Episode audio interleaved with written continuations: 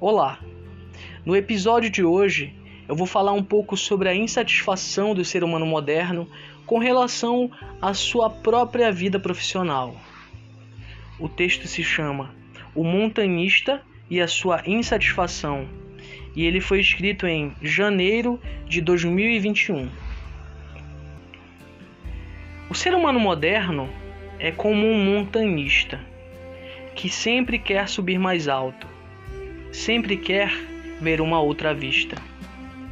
A montanha é sua vida profissional e cada parada para descansar é para ele uma conquista. O problema é que ele vive em constante insatisfação, tendo que a si mesmo responder ao dilema: parar e contemplar o quão alto conseguir chegar ou seguir adiante com minha expedição.